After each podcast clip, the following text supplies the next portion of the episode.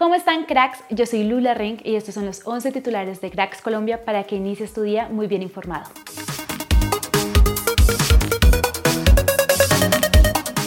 Alfonso Romero, jugador colombiano que compartió equipo con Pelé en un partido amistoso en Estados Unidos, dijo esto sobre O'Reilly.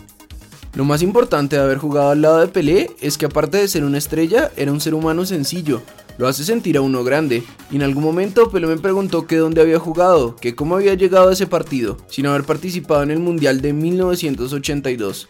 Entonces fue ahí cuando yo le expliqué a Pelé que yo había llegado gracias al profe Tele Santana, que me había visto jugar en Deportivo Cali frente a Flamengo en Copa Libertadores, y fue el profe Santana el que me invitó a jugar con ellos.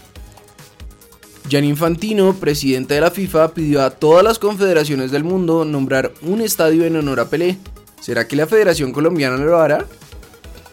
James tendría hoy su primer partido del 2023 cuando Olympiacos enfrente a Iónicos en una nueva fecha de la Superliga griega. Otros que podrían tener acción hoy en los 16 avos de la final de la Copa del Rey son Mojica con el Villarreal, el Palacios con el Elche y el Tigre Falcao con el Rayo Vallecano. El gol de Rafael Santos Borré, que le dio el título de Europa League al Frankfurt, fue elegido como el gol más importante del 2022 por el equipo que lo publicó en sus redes sociales. Dani Rosero, José Ortiz, Homer Martínez y Jefferson Martínez renovaron su contrato con el Junior de Barranquilla. Así respondió Carlos Vaca cuando le preguntaron por su estado físico en el regreso de entrenamientos en Junior. Bien, me encuentro bien, bien gordo. Todavía es incierto el futuro de Juanfer Quintero. No se han cerrado las negociaciones con Flamengo, pero el club ya hizo la contratación de un nuevo jugador en su posición. Se trata de Gerson Santos da Silva, que llega luego de su paso por el Olympique de Marsella. Gremio habría rechazado la oferta de Santos Laguna para quedarse con Hamilton Campas. Luego de haber viajado a nuestro país por un tema de urgencia personal, Edwin Cardona volvió a los entrenamientos con Racing.